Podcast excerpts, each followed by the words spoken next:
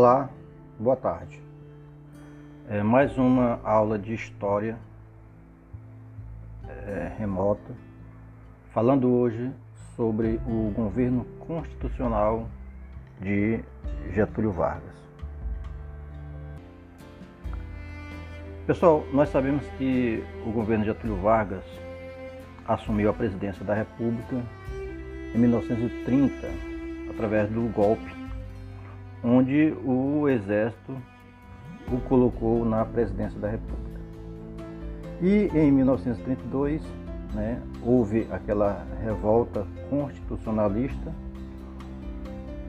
é, onde os cafeicultores né, e a classe dos, dos grupos que antes dominavam a política no Brasil é, procuraram lutar né, e reivindicar que o Getúlio Vargas criasse uma nova Constituição para o Brasil.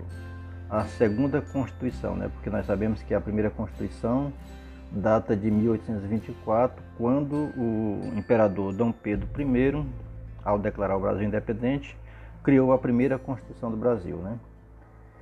E aí, com essa Revolução de 1932, esses, esses grupos né, de cafeicultores né, que queriam né, que retornasse à política anterior, né, baseada no, no agronegócio, baseada na agricultura. Né, eles desejavam essa volta e pediam também a criação da, de uma Constituição, já que a Constituição ela cria de fato e de direito o, um país, né? todo país ele passa a existir a partir da criação de uma Constituição.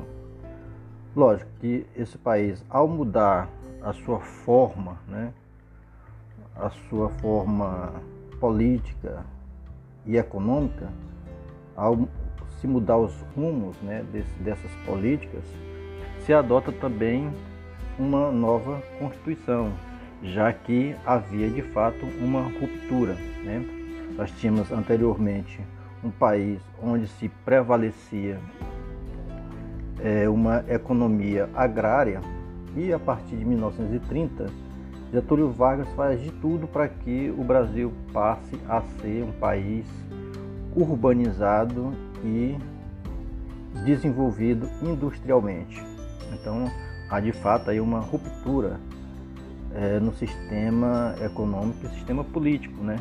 Porque passa a haver as eleições, né? as eleições vão ser controladas agora part, é, através de leis, né? e anteriormente não, não havia uma, uma legislação que controlasse, que normatizasse né? essas práticas eleitorais que ocorria em todo o Brasil na época anterior a 1930. Então, é, com essa revolução de 1932, é, o governo ele combate, enfrenta e vence esses rebeldes, esses revoltosos. Porém, em 1934 ele, ele cria a, a segunda Constituição do Brasil, que era uma reivindicação desses grupos de cafeicultores, né? Cria-se então a primeira, a segunda Constituição federal em 1934. Vou citar aqui para vocês os principais aspectos dessa segunda Constituição brasileira. Primeiro, a questão do voto secreto. Né? Anteriormente, na República Oligárquica, você tinha aí o voto aberto, né? era um voto controlado, era um voto de cabresto, onde o, o eleitor ele votava naquele em que a liderança local é, lhe obrigasse a votar, né? E como era o voto aberto, o jagunço ele ficava sabendo em quem o eleitor votou. Se votasse contrário, seria punido, né? Pelos próprios jagunços desses líderes locais, desses senhores locais, chamados de coronéis. Bom, Outra coisa foi o voto feminino. Né? Anteriormente, não havia o voto feminino. Então, com a Constituição de 34, as mulheres passam a votar. Né? Mas os analfabetos, os mendigos, né, os militares, eles continuavam é, sem poder votar. Né? Então foi aberto aí apenas para as mulheres. E a criação da justiça eleitoral, né? a partir desse, dessa Constituição de 1934, a gente tem aí uma justiça eleitoral, uma eleição baseada nas leis e nas normas é, estabelecida por uma lei federal, né? que vai aí fazer os ditames dessa, dessas eleições, que é um a justiça eleitoral é um ramo aí especializado do poder judiciário para normatizar as eleições, que ocorre até os dias de hoje, né? É, outra coisa foram os direitos trabalhistas, né? Pessoal, nessa parte aí Getúlio Vargas ele vai ser é, considerado o pai dos pobres, né? Pai dos trabalhadores, porque ele vai criar uma série de leis, né? E essas leis irão favorecer de forma bem efetiva os trabalhadores no Brasil, né? Vai diminuir a hora, antes era de 12, ele vai colocar 8 horas diárias, né? As férias anuais que não havia, é, férias anuais remuneradas, né?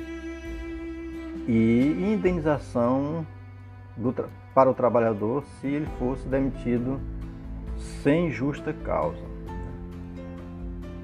Além de outros benefícios que foi dado ao trabalhador do Brasil. Então assim, de um lado, por esse lado aí, é, Getúlio Vargas ele foi considerado né, segundo os seus defensores, o pai dos pobres, né? E outros o acusavam de ter praticado uma política populista. Outra coisa importante foi o nacionalismo econômico, que é criado aí nessa segunda Constituição brasileira. Segundo essa Constituição, as riquezas naturais do país, por exemplo, jazidas né, de ouro, jazidas de ferro, né, as riquezas minerais que estão no subsolo, o gás, petróleo, né, as águas, tudo isso é, passaram a ser monopólio do governo federal. Né? Então, é, digamos, digamos que uma pessoa encontre um petróleo no seu quintal. Né? O petróleo não é dele, o petróleo é do governo federal. E aí ele vai receber alguma coisa, algum valor?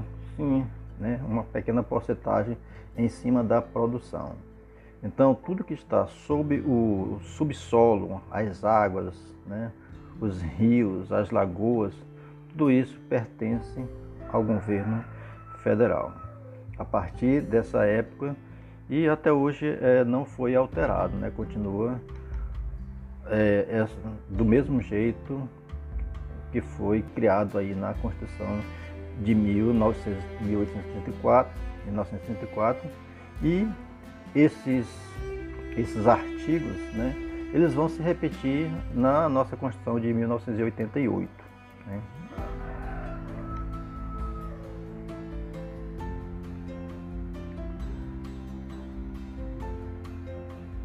Pessoal, dentro desse contexto ainda do Getúlio Vargas, aí nesses tempos de 1974, 1975, existe aí uns grupos, né, que é lembrados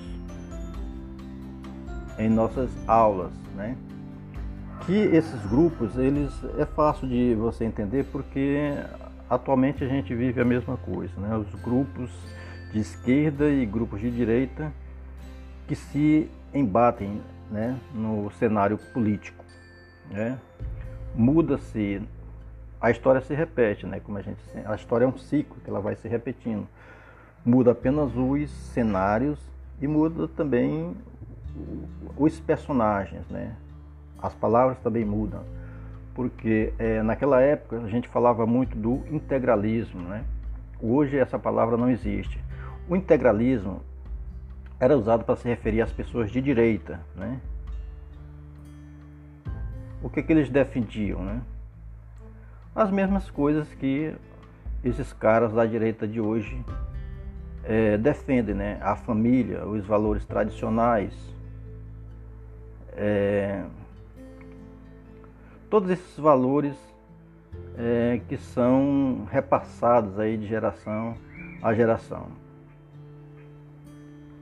É, mais uma coisa mais destacável né, das defesas desses integralistas era o combate veemente aos comunistas, né?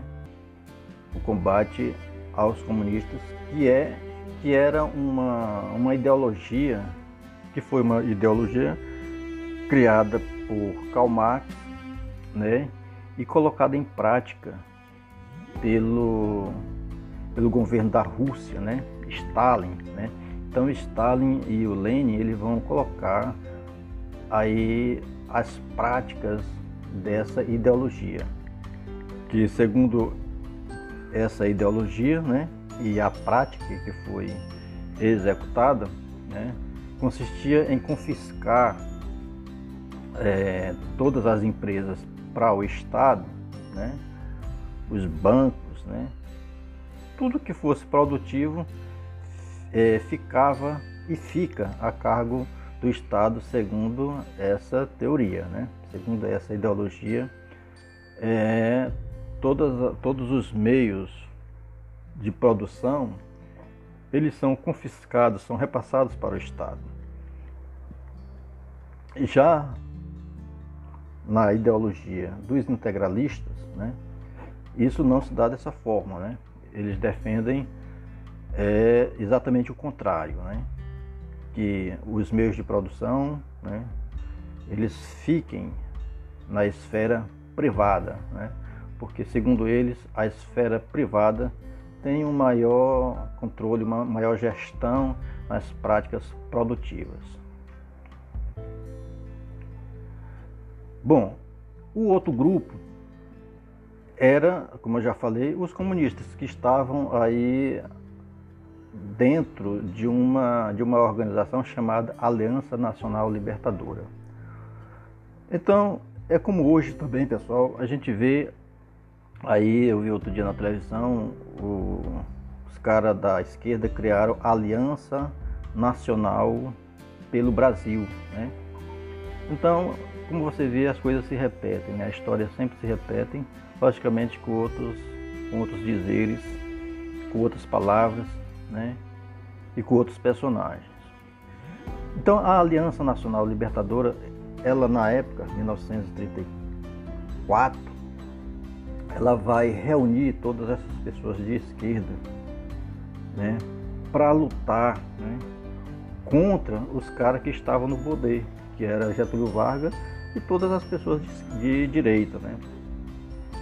Então é, a Aliança Nacional Libertadora ela vai ser criada né, com essa missão de tentar derrubar os caras que estavam no poder, né, implantar a sua ideologia. Só que a esquerda, pessoal, assim como a direita, ela não é um grupo homogêneo. Né? Por exemplo, na época, você tinha lá os socialistas, os grupos socialistas, tinha os grupos anarquistas e grupos comunistas. Quer dizer, a esquerda, ela, mesmo é, defendendo um ideário comum, elas, elas são diferentes. Né?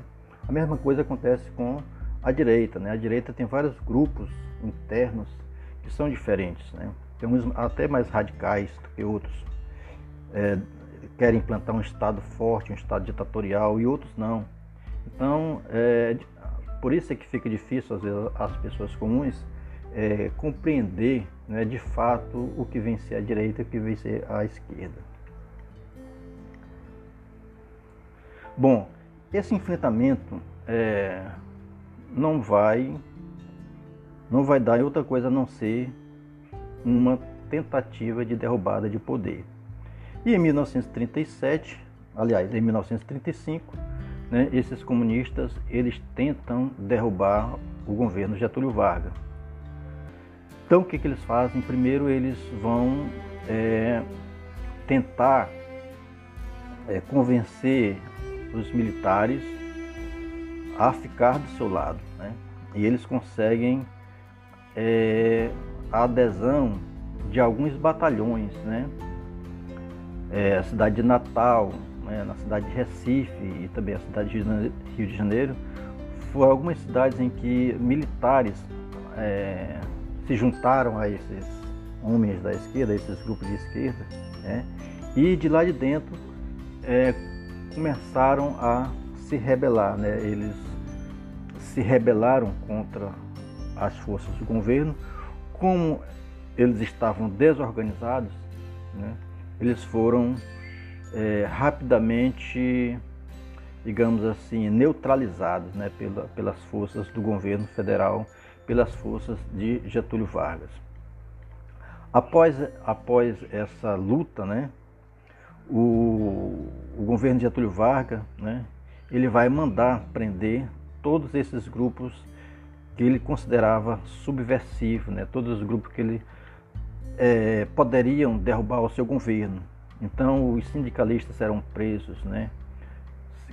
É, os operários, né, que eram de esquerda, são botados para fora da, da, das empresas. Próprios militares mesmo, alguns militares né, que eram de esquerda foram presos, vários intelectuais, né? E todos eles foram acusados de atividades subversivas contra o governo federal. Era chamado do perigo comunista. É... Então, pessoal, é isso aí que nós tínhamos para falar hoje.